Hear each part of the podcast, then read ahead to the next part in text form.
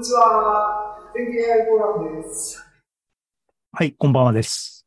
2022年11月30日、11月最後ですね、今日ね。全経 AI フォーラムです。ということで、えっ、と、今8時半ですけども、もうちょっと喋ります。パート2。 diffusion modelちょっとわかります。 diffusion modelをね、あのー Stable Diffusion をね、勉強しようっていうのは、えー数ヶ月前にも、あの、論文を出してね、これ読まなきゃいけないねって、あれだ。技術書典が終わったのが9月末でしたね。あの時に、 Stable Diffusion の本とかが何冊か出てたねって言って、僕もきちんと勉強したいねっていう話をしてました。それをきちんとやろうという企画です。が、論文読んでもね、いまいちね、ピンとこなかったんですね。が、今回ちょっとブレイクスルーがあってですね、あ、あ、分かってきた。ちょっと分かったと思ったので、それを紹介しようと思ったんですが、えー時間切れなんで、えー完璧に分かったっていうレベルに多分、あと一月になればなるんで、あのね、冒頭で言ったようにね。なんで、その段階でまとめをしようかなと思ってます。えーで、えっ、と、それは置いといて、ディフュージョンモデルネタではですね、最近のニュースありました。バージョン2っていうのが、あのね、スタビリティ AI からアナウンスされましたと。なんか、あのね、あの物事の進歩のスピード速いですね。で、今回は、いろいろ単なる、えー、テキストトゥイメージに、えー限定されずに、これサイト見に行けばいいんだな。なんかね、超解像も中に入ってる？あと、3次元デプス推定も組み込まれてる？とかなんかね、これスーパーレゾリューションね。だから、ハイレゾの画像も出力することができる。これ、これとかね、すごいよね。あと、このデプス推定をに基づいて、オクルージョンね、もうきちんと考慮された、えー、ターゲティングっていうか、ができると。いうような、随分と進歩の方向性も広がりの、能力も当然広がりの、で、いろいろね、懸念事項とか上がってるものに対する対応とかもいろいろ本家 Stable Diffusion さんは入っていての、なんかね、あの、すごいなと。これがこのままのスピードでどんどん進んでいったら世の中どうなるんだろうな。1年後とかね。あの、いろいろ考えさせられる進歩ですけどもね。hardmaruさんは今 Stable Diffusionの人になったんですよね。ツイッターの有名な人ですけども。はい。っていうアナウンスが最近のニュースでありましたが、 Stable Diffusionっていうか、 diffusion model っていうものの、あの、方法論をですね、あの、きちんと押さえたいな、とずっと思ってたんですけども、論文読んでもわからんなと思っていました、ずっと。が、そうこうしてたらですね、あの、AI フォーラムを始めたね、理由の一つであるところのジェレミー・ハワード、 fast AI のジェレミー・ハワードの、さんの、あのアカウントで、今年度の、今年度はね、アナウンスの時にね、 Stable Diffusion をスクラッチから全解説、世界で初めてするぜっていうのを謳い文句にしてました、ジェレミーはね。で、それのビデオが公開され始めました。あの、きちんと登録とか、お金払ったらいいのかなあの、登録とかしない、してないので、あの、僕はただ日常を過ごしてましたが、一般公開、普通に誰でも見れる形でビデオが順次2022年の後半パート2のシリーズっていうことですけども、スタートしましたね。えー、レッスン9と10まで出てました。で、このうちのレッスン9っていうやつを見たんですね。これはパート2の、あのなんだ、まとめっていうかね、第1回でこういうのを目指しますよみたいな大雑把な解説だったんだけども、そこで、 Stable Diffusion をスクラッチからスクラッチからっていうセンスは、あれよ？オートグラッドも自分で書くっていうセンスで今回やるらしいよ。だから、あ、もっと言えば、何倍も使わないとか言ってみんなギャーって言ってたらしいね。そこまでストイックに並んでもいいんじゃないの？って思うんだけど。まあね、はい、あのージェレミー流の。で、レッスン9で、えっ、と、ジェレミー節が炸裂してですね、あのーこの Stable Diffusion にに使われてるロジックっていうかですね、仕組みを噛み砕いて説明してくれました。コードとかは、これからのシリーズどんどん詳しくやっていく、今言ったハードコアにね、何倍も使わないで Python だけで書くって話なんでね。まあ、やってくださいって感じで、僕はそこまでいかなくてもいいって感じですけども、この概略だけで結構目から鱗落ちました。あの、ちょっと分かった。っていうか、もう、もう分かった気になってます。っていうことで、それを、あの、今の時点で紹介したいなと思ったんですが、さっきから言ってるように時間切れなんで、今の時点で予告編ね、次回予告、あの、します。OK, OK. これちょっと下にして。ジェレミーのやつをさらっと見て、見る前に論文はね、キーとなる論文は一通り眺めてはいたんだね。ただ、どこにフォーカスがあるのかよくわかんないし、何を狙ってるのかよくわかんないっていう状況で、ああでもない、こうでもないと思ってたんだけども、整理できたので、その整理された内容をみんなに共有っていうかね、まあ2番煎じだからみんなもあの、これ聞いてもそんなに知っとったよっていう話かもしれないですけども、まとめさせてください。ね。えっ、と、 Stable Diffusionとか diffusion model、生成 text to image のこの仕組みっていうのは、えっ、と、たくさんのプレイヤーが共同で頑張って、そういう機能を作ってるっていうことがまず一番大きなポイントですと。まあ、それは分かってたんですけどね。ただ、その区分けっていうのは結構明確にパーツが分かれてるねっていう。だから、それぞれをきちんとマスターしていけば分かる。あの、そういう指針がなければなんかどれも混然一体となってよくわかんないなっていうモードだったんだけども、今回整理できたと。ジェレミーの解説によって。えっ、と、メインのプレイヤーは4ついますと。1つ目は、ユネット。で、この人の役割は、ディノイジング。ノイズを落とすっていう機能を分担してるプレイヤー。で、もう2番目は、オートエンコーダー。オートエンコーダーさんの役割は何かっていうと、画像っていうものを、えっ、と、オートエンコーダーだから画像を一回シュリンクして特徴量ベクトル的なものにしといて、それをもう一回復元したら元に戻るよっていうのがオートエンコーダーですね。えー何が嬉しいかっていうと、情報を圧縮するっていうシュリンクさせる特徴量ベクトル的なものに変換するっていう。そこには復元するために必要な情報は全部詰まってる情報を圧縮するっていうこと。えっ、と、別な言い方をすると、レイテントベクターって言うんだけども、それを生成するプレイヤー。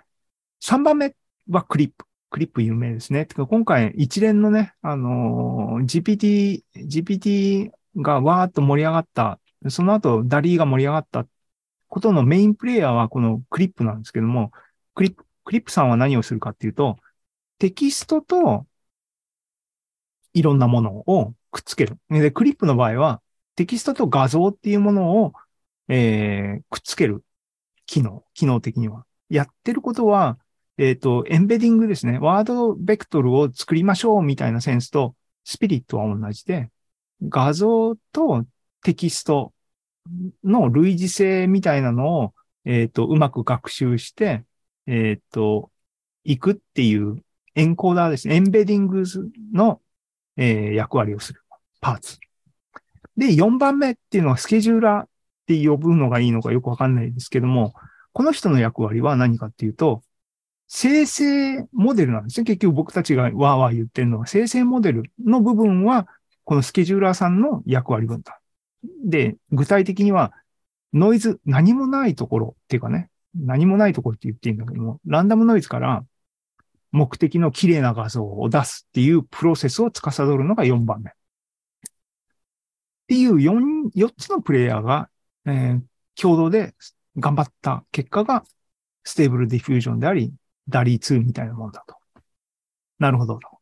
で、えっ、と、僕は今個人的に興味があるのは、いやで興味がないのは テキストでね、あれこれね、指示を出さないと動かないコンピュータープロ、AI プログラムって僕はなんかあの、あの、触手が動かないっていうかね、ああ、っていう感じなので、ここはとりあえずあんま興味がないっていうのと、えっ、と、 autoencoder の部分は、あの、これは、あれね、 Stable Diffusion が、えっ、と、PC でも動くよっていう部分に大幅に貢献している部分であって、プロセスを軽くするってことね。ターゲットがでかい画像を直接扱うっていうのはなかなか大変なことなんだけども、ちっちゃいベクトルにしちゃって、それをやるっていうことによって、えっ、と、GPU の、えー、必要なものを減らしましょうっていう効率化なので、今回僕いろいろテストしたいなと思うね、ちっちゃい画像で、あの、物事を学ぼうと思ってるんで、ここもスキップしていいよと。っ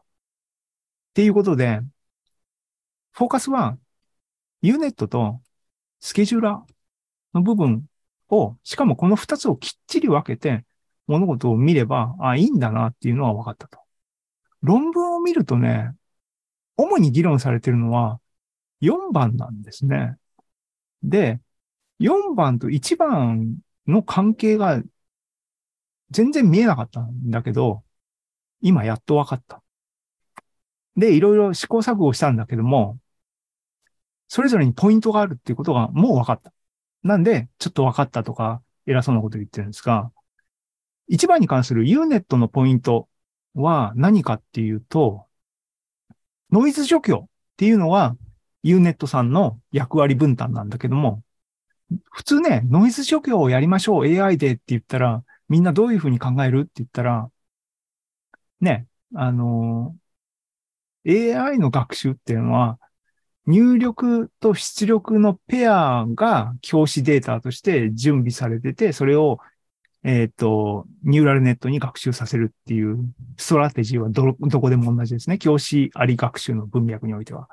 その時に普通、これ暗黙の仮定なんだよね。だから、ある意味コロンブスの卵的な発想なんだなって今回僕は認識したんだけども、普通、 denoising しようと思ったら、ノイズが乗った画像が入力で、ノイズがなくなった綺麗な画像がアウトプットっていうモデルを作ろうってもう思っちゃうじゃないですかと。そういうペアを、えっ、ー、と、教師データとして、ね、Unet でもオートエンコーダーでも何でもいいんだけども、イメージトゥイメージのニューラルネットを学習させようと思うっていうのが普通の考えなんだけども、まあなかなかうまくいかんねっていう話がずっとありました。そこに対して、これコロンブスの玉、ノイズを予想するっていう問題仕立てにしちゃえと。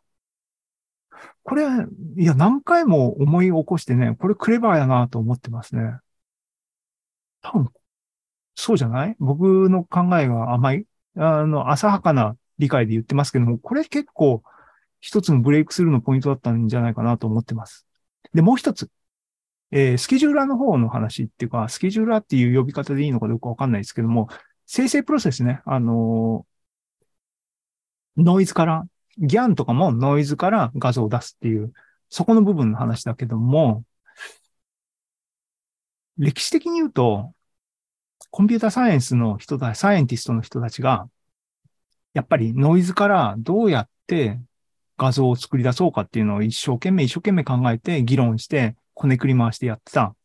その結果が diffusion model っていうものであって、なんでディフュージョンモデルっていうのって言ったら、えー、っと、ね、ランダムなところ、ノイズから画像を生成するっていうプロセスを逆方向に見ると、拡散だと。熱拡散だと。エントロピー増大してるっていうプロセスだと。いうふうなアナロジーで一生懸命こう、ね、あの、道のないところに道を作ろうとしてた結果、いろんな付加的なアイデアとかが乗っかって今ディフュージョンモデルと呼ばれているものになって、その、えっ、と、ノイズから、あの、画像を生成する確率方程式をそういう目で見ると、これランジバン方程式、あのね、確率を、あ拡拡散プロセスの、えー、時間発展だから逆にしてるんだよね。まあまあいいや。えっ、ー、と、に見えると。言うんで、もう、統計物理のね、あの、アナロジーをフルに使って、ああでもない、こうでもないってやってるんだけども、ジェレミーも言ってたように、あと僕も最初から、最初からって言うとあれだな、後出しじゃんけんだな。えっ、と、思うのは、画像生成のプロセスが熱力学に従ってる必要はないよね、と。拡散プロセスである必要はないよね、と。っていうか、非現実的でも素晴らしい画像がポンと出てくれば、それで勝ちじゃんっていう世界なんだから、別に、ね、あの、拡散方程式の枠内でソリューションを探す必要すらないわけだよね。コンピューターの上での出来事だから。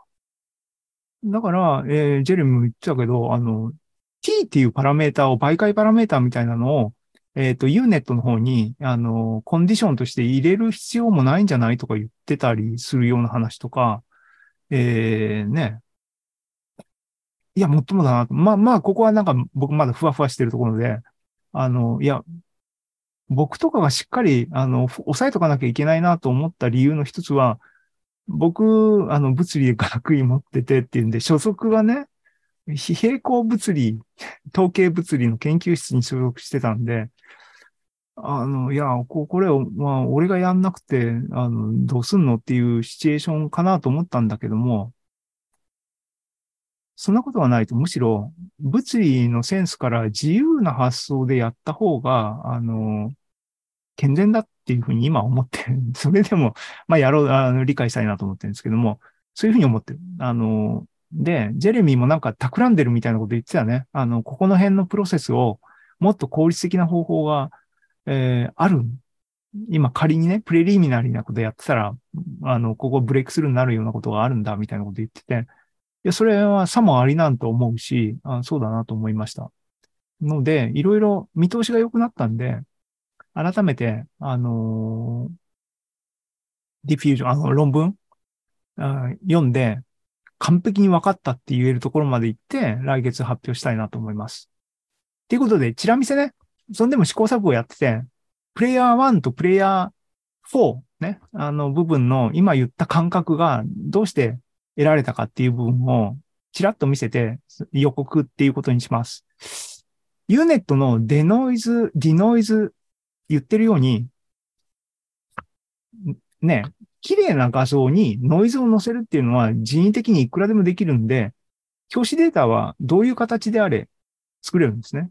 で、さっきも言ったように、UNET で学習させてる、このフレームワークで学習させてる課題っていうのは、ノイズが乗った画像が入力っていうことはそうなんだけども、出力をノイズがない画像ではなくて、乗っけたノイズを予想するように学習しろ。そういうデータローダーを作りますっていうのは、それは簡単なんですね。人為的にシンセサイズできるんですけども。えー、で、これ最初のこのチラ見せは何かっていうと、そうやって学習させた後、ノイズを予想しろって言った、えー、モデルで、あのね、左の4つ、4列と右の4列っていうのが、えっ、と、対応してますと。で、左側が、左側の4列が、プレディクション、モデルが出力したもの。で、右側の4列が、えっ、と、今の場合は、正解。で、さっきも言ったように、今の UNET のモデルは、ノイズを予測しなさいって言ってるから、右も左もね、ランダム、カラーのランダムノイズになってるのは そういうことなんだね。これ見て、合ってるか合ってないか分かんないよね。なので、あの、後処理ね、モデルが直接扱ってるのは、こういうふうにランダムノイズを予想しろっていう問題を溶かしてる。そういう意味で、ノイズっていう普遍性がある情報を取り出すっていう方が学習効率は当然いいだろうなと思って、ああ、頭いいと思ったんですね。で、これ2番目のスクショは何かっていうと、左側が入力モデル。つまり、えっ、と、これちなみに画像データセットはサイファー100、100を使ってます。32×32 のちっちゃい画像でね。えーで、そいつにノイズを乗っけたものが入力で、右側が、えーこれはグランドトゥルースっていうか、ノイズは乗っかってないサイファー100の実際の画像。で、右側のものを、ノイズを引いた後に右側のものになれば嬉しいねっていうのが今の状況の失礼です。で、このスクショは何かっていうと、左側が同じように入力画像で、右側っていうのが、モデルが予想したのは、一番上に見せたようにランダムノイズなんだけども、ランダムノイズからが得られるってことは、入力も分かってる基地だから、入力から予想されたノイズを引けば、正解画像に近いものになるでしょうっていう風にして計算した、えーっと、復元された画像。で、復元された画像と、を、が、やっぱ右側なの。左側に、えーっと、サイファーハンドレットのオリジナルの画像を並べたのが一番最後のスクショ。これ見ると、ディノイズ Unet は結構、これたかだかね、あのー数時間回しただけなんだけども、これぐらい出てるのね。な、だから、え、これちょろい問題やんと思って、もちろんサイズがちっちゃいっていうのもあるんだけども、それで考えたのは、あ、ノイズを予想するっていう問題にしたから、これ結構、こういうふうに効率的に計算できてるのかなと思ったっていう話ですね。で、チラ見せその2。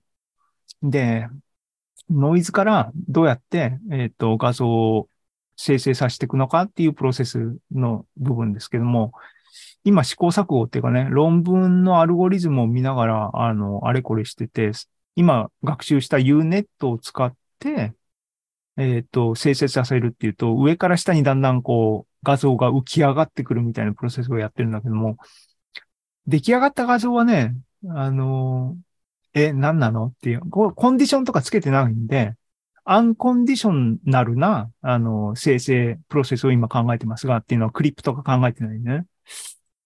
何かしら画像はランダムノイズ、ピュアなランダムノイズからできてる部分はできたんで、これをこの方向でもうちょっと深めてみようかなと思ってると。っていう次回予告でした。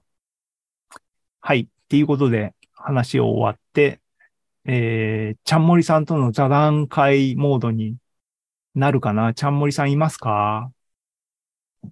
あ、はい、います。あ、いますか？はい。えっ、と、じゃあ、これ、あの、シェアを終わりにして、はい、こんばんは。こんばんは。すごいネクタイ、姿。あ、ちょ、帰ってすぐつけた。ありがとう。忙しいとこね。ありがとうございます。えー、えっ、と、忙しいの？それとも、あ、あ、本田さんは YouTube にいらっしゃいます。こんばんは。田中さんさっき LINE 送ってきたけど、にはいないんですね。そう、 Zoom には、 Zoom にはね、来てないですけども。いや、いや、あの、YouTube にはいます。こんばんは。はい。えー、はい。で、ちゃんもりさんですけども、最近忙しいですか、そうですね。あ、でも、先月ほどじゃないんで、はい。今日は来れましたね。はい、ありがとうございます。えーと、12月、なんかしゃ発表できる？いえ、何もないですね。あ、そう？そっか。12月。うん。はい。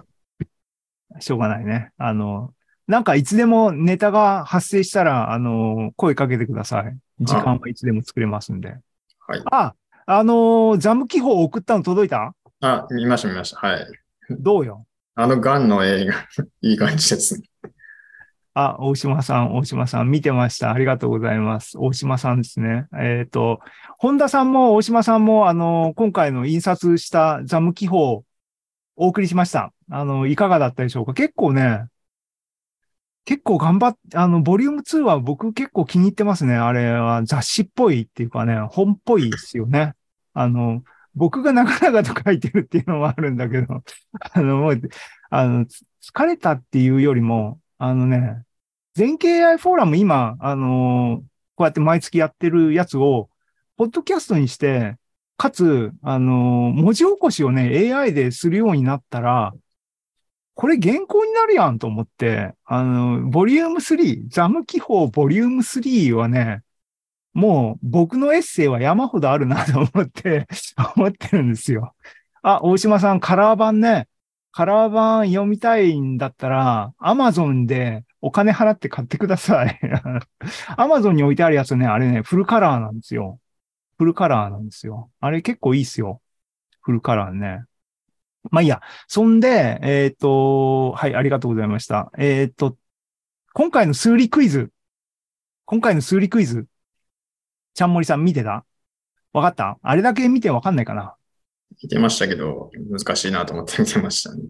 難しい、難しいよね。まあ難しいんだけど、でも、式としてはあれだけだからね。あそこで示した式だけだからね。モジュラスのなんとかの、で、ええっ、と、なんとかかける2の会場みたいな。それだけであの絵が出てくるわけだから、うん、さあ考えてみようっていう話ですね。今回は逆に K を求めるってことそうね。なんですね。うん。なんか0と1のあた集まりから0から9の数をつく予測するみたいな感じになるんですかね。だから全然わからんなと思って見てました。はい。考えて考えて。はい。えっ、とね、オンラインでご覧の方もぜひ考えてみてください。あの、僕、僕はいろいろ考えて、あの、多分ね、ヒントっていうかね、僕って、あの、あの、コンピューター、電子工学科じゃないんでね。まあ理学部物理学科なんで、コンピューター知識は全部独学であり、我流なんですけども、きちんと正規に、えっ、と、コンピューターサイエンスとか学んでる人にとっては、実は、あの、ほぼトリビアルかもしれないっていうのは、あの、一応ヒントとして言っておきますね。あの、全然ヒントじゃないか。はい。あの、なんで、考えたら、あの、きちんと、あの、ね、答えがある問題なんで、考えたら考えた見返りがあるので、あの、ぜひチャレンジしてもらったらいいかなと思います。えっ、と、 diffusion model っていうか、 Stable Diffusion の話は、ちゃんもりさんなんかわかりました？あ、いや、詳しいこと全然分かってなかったんですけど、なんか、あ、そういうことやってるんだなっていうのが少しだけ分かりましたね。自分でなんか絵とか描いたりはしてますか？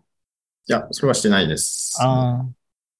萌えとかが好きな人はなんかハマりそうだよね。僕とかはね、あのね、そう、そっち方向じゃないんで、絵を作る方はもう、あの、ああ、あの、ザム記法に一生懸命作ったので、もうあれで終わっちゃってもういいやって感じなんだけどね。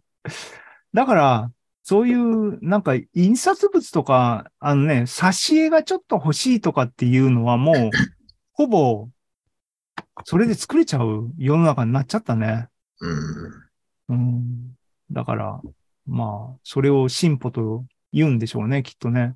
それが多分、あの、街でかかってる BGM とかさ、音楽、今日音ネタ結構フィーチャーしたけどはい、音楽も生成系のものでいろいろ作れる、それなりの、しあの、クオリティのものが作れるようになってるから、そういう、なんていうの？あの、言い方悪いけども、使い捨てコンテンツっていうのが、あの、人の手を借りなくてもできるような世の中になるんやな。そうなった後に、さあ、どうなるんでしょうっていうかね。例えば、画家が本当に仕事を失うのか、えっ、と、そういうファインアートみたいなのはきちんと残るとは僕は思うんだけども、同じように音楽もね、あの、いいミュージシャンの音楽っていうのは多分生き残るんだと思うんだけども、みたいなね。その時にどう両立するのかみたいなのは、そういう世の中がね、あの、どうなるのかっていうのはわかんないですけどもね。うん。はい、えー、YouTube、本田さん、大島さん、おい、アキラの AI 画像がすごかった。アキラの AI 画像って何だったっけ？なかったかな？漫画のやつですかね、アキラわ。かんないね。うん。はい。